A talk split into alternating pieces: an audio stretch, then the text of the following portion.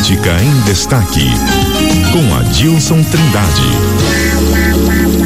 Adilson Trindade por aqui para trazer a política pra gente, destacando o que é que tá aí nesse bastidor político aqui em Mato Grosso do Sul nesta sexta-feira. Bom dia, Adilson.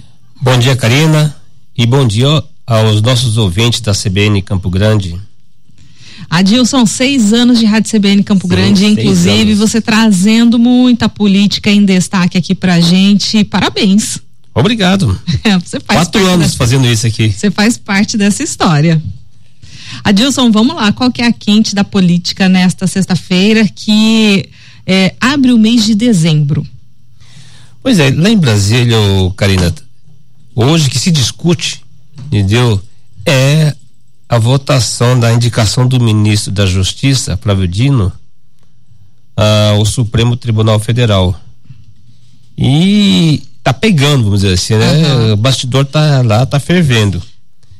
E nós temos três senadores, né? Aliás, Sim. todos os estados têm três senadores, Sim. na verdade, né? Mas uhum. dois senadores aqui, daqui, em conversas informais, uhum. já manifestaram. Já se posicionaram? Sim, conversas informais, não publicamente. Tá. Eles são coisa de bastidor, né? Uhum. Em conversas, em conversas informais, eles são contra, vão votar contra. Olha entendeu? só. Eu vou citar o um nome: okay. Nelson Trade e Tereza Cristina.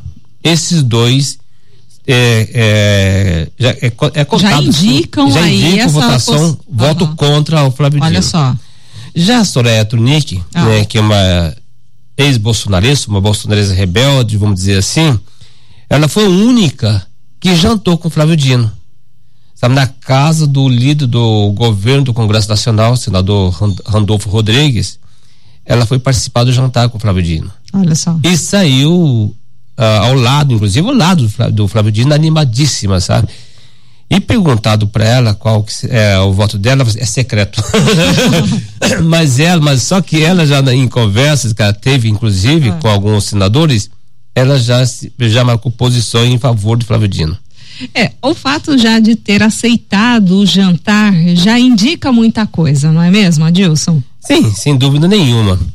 E outra coisa, ali a pressão é muito grande ainda, por enquanto, é dos evangélicos, tá? Uhum. A bancada evangélica no Senado não é tão forte quanto a bancada evangélica na Câmara. Uhum. Eles mudam o cenário, mas uhum. a bancada evangélica, a bancada do agronegócio, são as duas bancadas mais fortes que tem dentro do Congresso Nacional. O governo não faz nada se não tiver o apoio do, do, do agronegócio, da bancada e também da bancada evangélica. Essas duas bancadas, elas têm se posicionado de que forma? Contra o Flávio Dino. Entendeu? Contra. E além disso, então há uma, uma pressão muito grande sobre os senadores. Mas se isso vai resultar em, em, em voto con contrário, uhum. não sabemos, porque o voto realmente é secreto, como disse o eletrônico, uhum. o voto é secreto. O Planalto vai entrar de solo, vai entrar com pressão muito forte também, porque não vai deixar, se, vendo que o seu indicado está ameaçado, uhum. entendeu? Ele vai entrar de sola também né, é, pressionando os senadores para tentar mudar voto, já mudar voto de bolsonaristas, porque a, o, a bancada conservadora lá no Senado é muito grande. E o Flávio Dino, ele é comunista. E, e, e a, a, bancada conservadora, ela tem, principalmente os bolsonaristas, a nossa bandeira nunca será vermelha, né? Tem esse, esse slogan que eles usam, esse, esse lema. Então, eles são contra, sabe, a indicação do Flávio Dino. Mas em votação secreta, meu bem, tudo pode acontecer. A gente vê cada coisa, surpresa, né?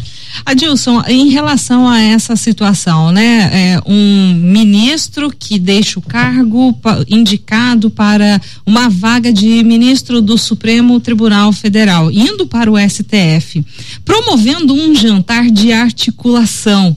É, como é que você faz a, a leitura desses meandres políticos, né? Especialmente, embora não seja legal, o quanto isso de fato impacta aí moralmente. Sim, porque, não, é, isso faz parte, tá?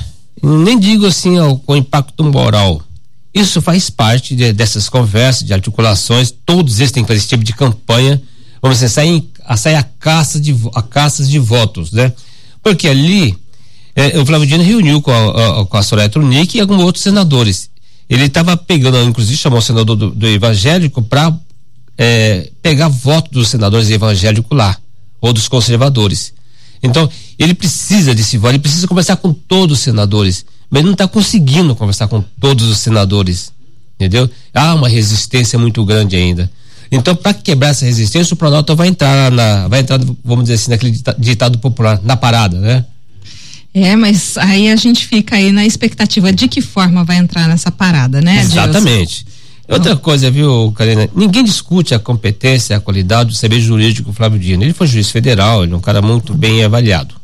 Sabe? O problema é que só a posição dele, a posição política dele, e, e ele, é, ele tem de ser punitivista. Diz que era um garantista, né? Dentro do Supremo. É, aí são essas misturas, né? Isso. O mundo jurídico com o mundo político e até que ponto isso realmente serve para esse cargo de ministro do STF. Adilson, muito obrigado. Um bom dia para você. Um abraço. Bom dia.